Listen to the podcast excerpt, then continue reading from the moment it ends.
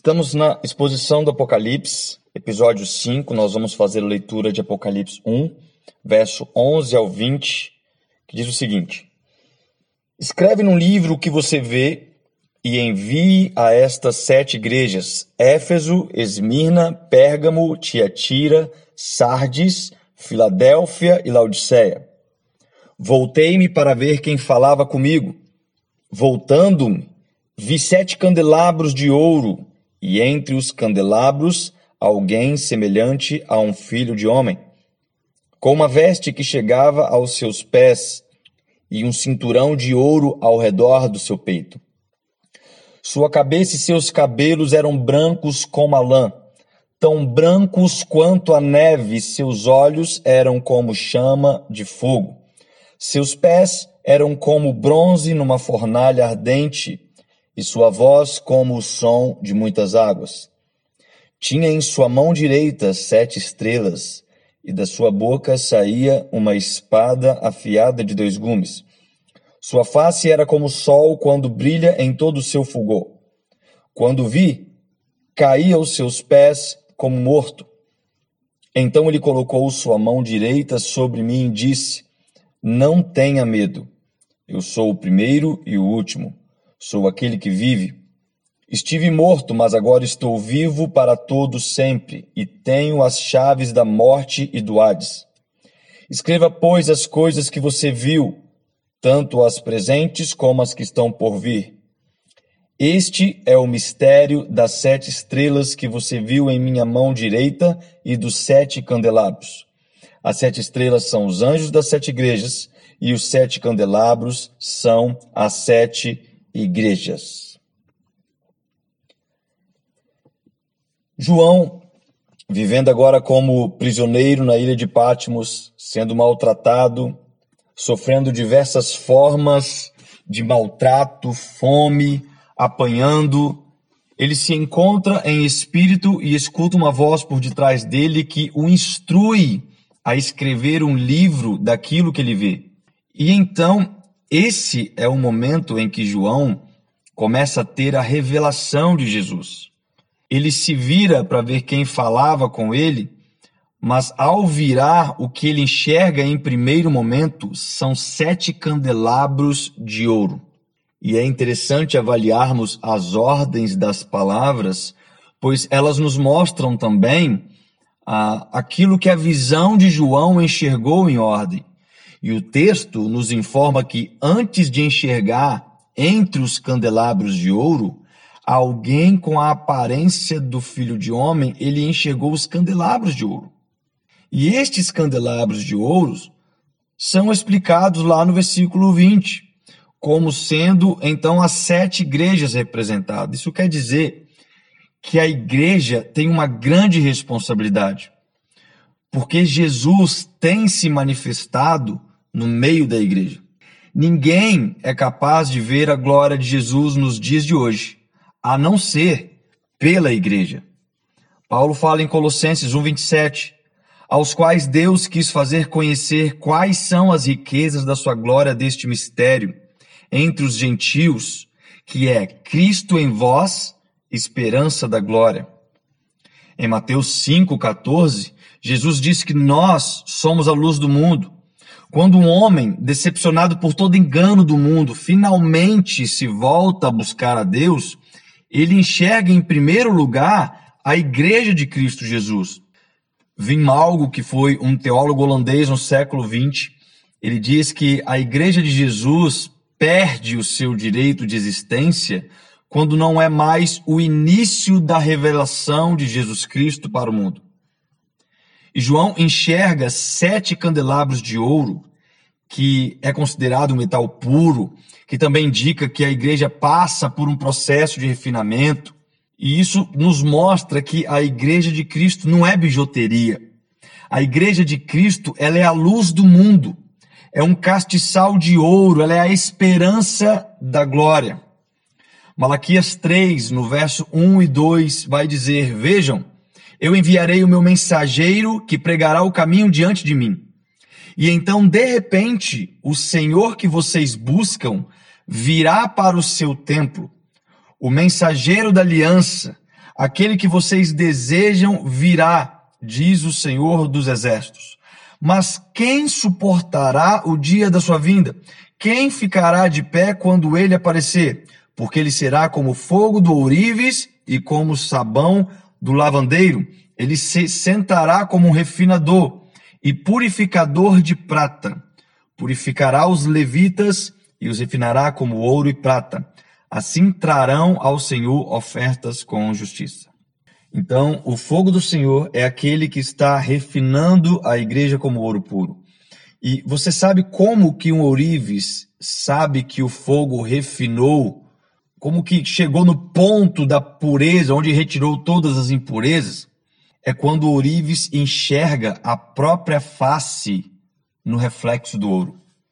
Agora, o interessante é que, mesmo diante de sete candelabros de ouro, que com certeza era muito chamativo, com certeza muito bem trabalhado em detalhes, como, como já dito, eram sete candelabros de ouro, não era uma coisa despercebida.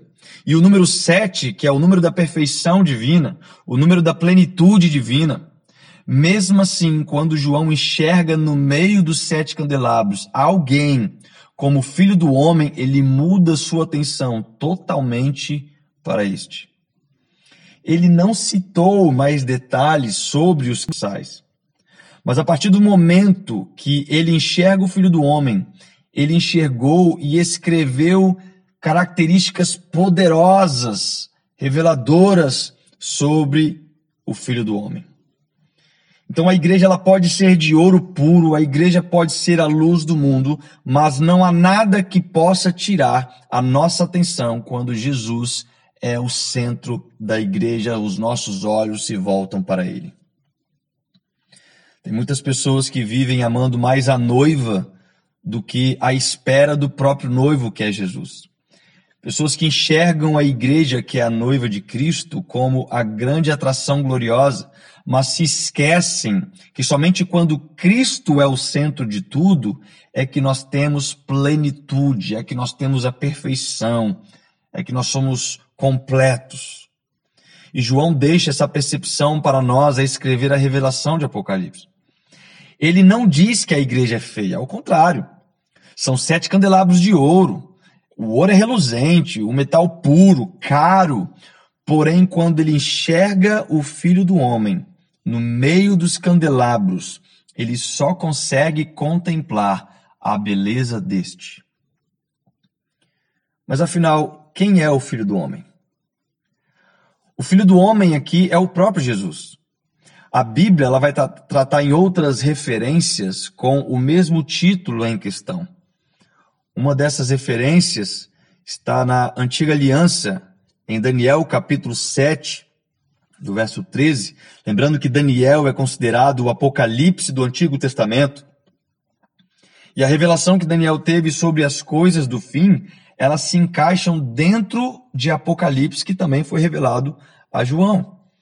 Daniel 7,13 vai dizer: Na minha visão à noite vi alguém semelhante a um filho de um homem, vindo com as nuvens dos céus. Ele se aproximou do ancião e foi conduzido à sua presença. A ele foram dados autoridade, glória e reino. Todos os povos, nações e homens de todas as línguas o adoraram. Seu domínio é um domínio eterno que não acabará, e seu reino jamais será destruído. Estevão também, quando teve seus olhos abertos antes de ser apedrejado por testemunhar Jesus, vai dizer em Atos, capítulo 7, versículo 56, veja o céu aberto e o filho do homem de pé à direita de Deus. O próprio Jesus, também em Mateus 24, explicando para os discípulos sobre a segunda vinda, no versículo 30 vai dizer, então aparecerá no céu o sinal do filho do homem e todas as nações da terra se lamentarão e verão o filho do homem vindo nas nuvens do céu com poder e grande glória. E entre outras dezenas de referências que vão nos confirmar que o filho do homem é o próprio Jesus. Asher Trater, em sua obra Quem Almoçou com Abraão, diz que a revelação de Deus à humanidade deve vir por meio de alguém que seja ele próprio um filho de homem.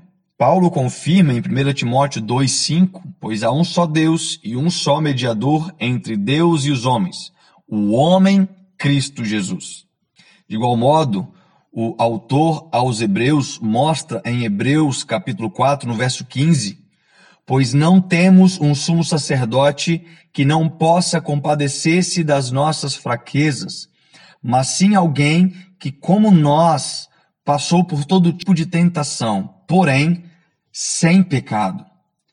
E por fim, quando no Evangelho segundo João ali vai mostrar eh, Jesus falando sobre os últimos dias, se autodeclarando ser este o Filho do Homem. João capítulo 5, versículo 25 ao 27 vai dizer: Eu lhes afirmo que está chegando a hora, e já chegou, em que os mortos ouvirão a voz do Filho de Deus, e aqueles que a ouvirem viverão.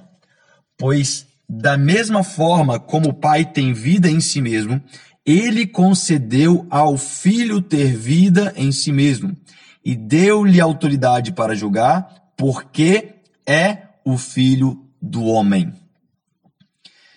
Este filho do homem, ele não é diferente das citações em Daniel 7, por exemplo, e sim, ele é a mesma pessoa. Como também a mesma pessoa que aparece, por exemplo, como o quarto homem da fornalha em Daniel capítulo 3, e que é citado como o filho de Deus. A sua glória ela é tão intensa que tanto Daniel como João precisaram se esforçar muito para criar comparações plausíveis sobre aquilo que eles viam. Em Daniel 10, versículos 5 e 6, ele inicia sua descrição dessa visão, muito parecido posteriormente com a de João em Apocalipse. Ele vai dizer: Levantei os olhos e olhei, e eis um homem vestido de linho, cujos ombros estavam cingidos de ouro puro, de ufaz. O seu corpo era como o berilo, seu rosto como um relâmpago, os seus olhos como tochas de fogo, os seus braços e seus pés brilhavam como bronze polido, e a voz das suas palavras era como o estrondo de muita gente. Então, tanto Daniel quanto João estavam vendo Jesus glorificado. Não era um ser imaginário, mas era o Filho do Homem que morreu, que ressuscitou e agora está na sua forma corpórea, como também em sua forma glorificada. E essa citação, feita por Daniel, né, cerca de 600 anos antes de João, foi repetida quase que palavra por palavra por João, quando ele tem a revelação de Jesus ali no Apocalipse. E ele começa agora a descrever também aquilo que ele via. Ele começa dando as características. Em primeiro lugar, ele vai falar o filho do homem cingido à altura do peito com cinto de ouro. É claro que isso não representa nenhum tipo de moda. Um cinto de ouro na altura do peito é citado no Antigo Testamento, representando o sacerdócio. Em algumas versões vai ser utilizado vestes talares, que são os trajes sacerdotais utilizados na antiga Roma. Mas veja bem, não é mais o filho do homem com vestes humildes, mas agora são vestes longas, com um cinto de ouro. Vestes compridas indicam a, a dignidade sumo sacerdotal. A cinta de ouro representa sua dignidade real.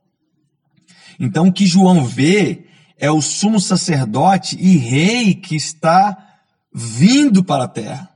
A usar a vestimenta de um sumo sacerdote, Jesus ele se mostra ali como o sumo sacerdote que, que se compadece por nós e que nos preparou um caminho para vivermos na presença de Deus. O autor ao Hebreus, capítulo 10, verso 19 ao 22, vai dizer: Portanto, irmãos, temos plena confiança para entrar no Santo dos Santos pelo sangue de Jesus, por um novo e vivo caminho que ele nos abriu por meio do véu, isto é, do seu corpo.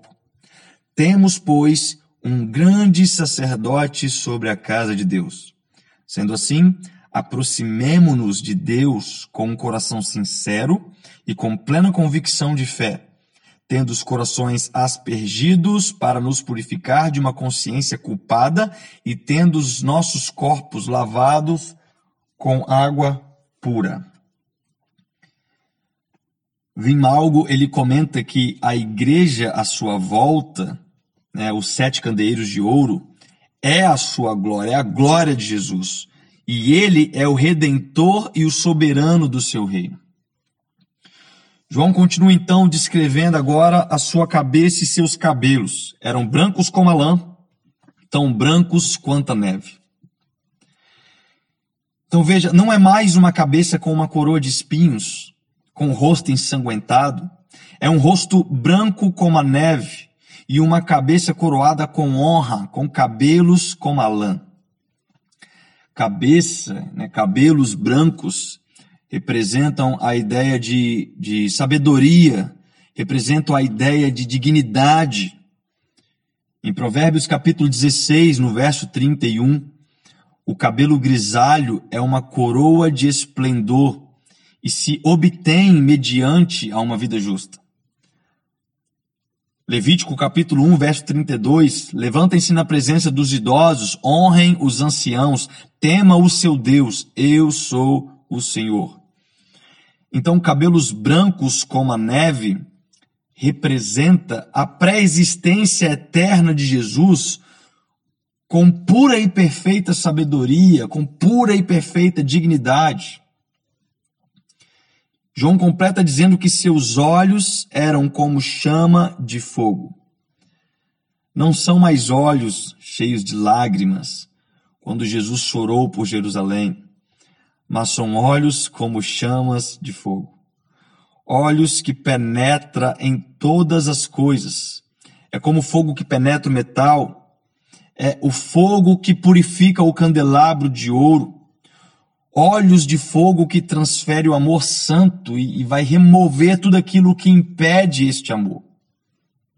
No capítulo 2, verso 18 23, que é a carta enviada para a igreja de Tiatira, ainda aqui em Apocalipse, é apresentado novamente como filho de Deus, que tem olhos como chamas de fogo. E aí no verso 23 ele afirma que todas as igrejas conhecerão que eu sou aquele que sonda mentes e corações. Os olhos de Jesus são capazes de desnudar qualquer coisa.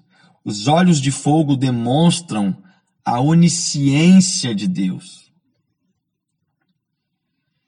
João agora continua dizendo que seus pés eram como bronze numa fornalha ardente.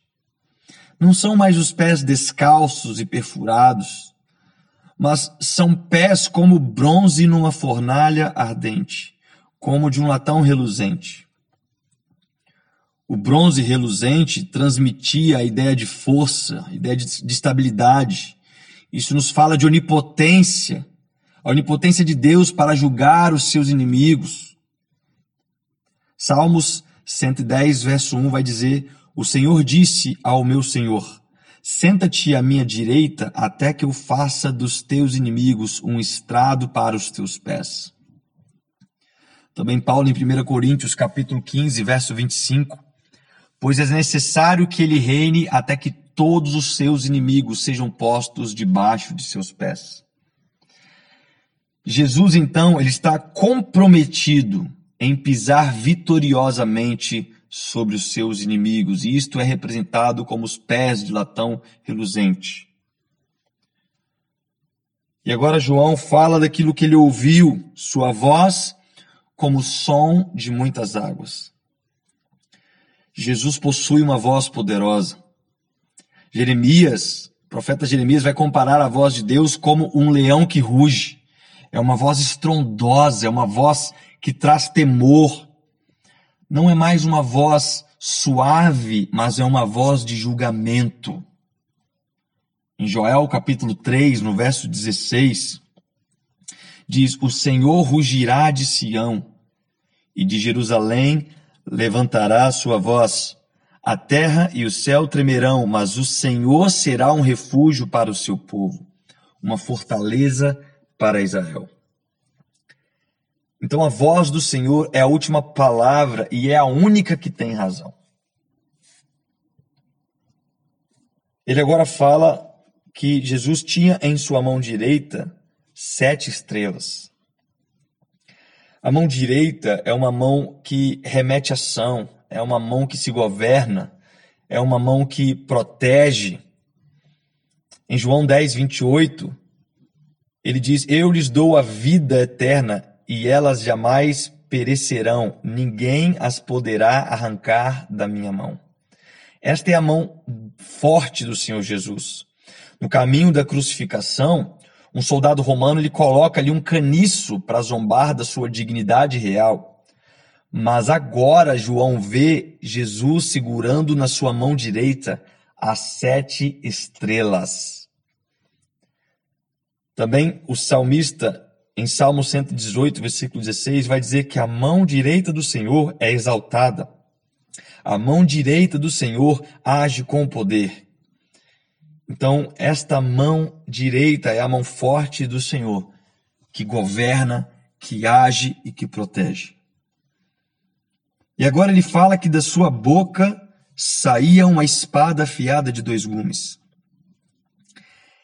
Esta espada não é mais a palavra do evangelho, mas ela já é a palavra de juízo, porque espada representa juízo.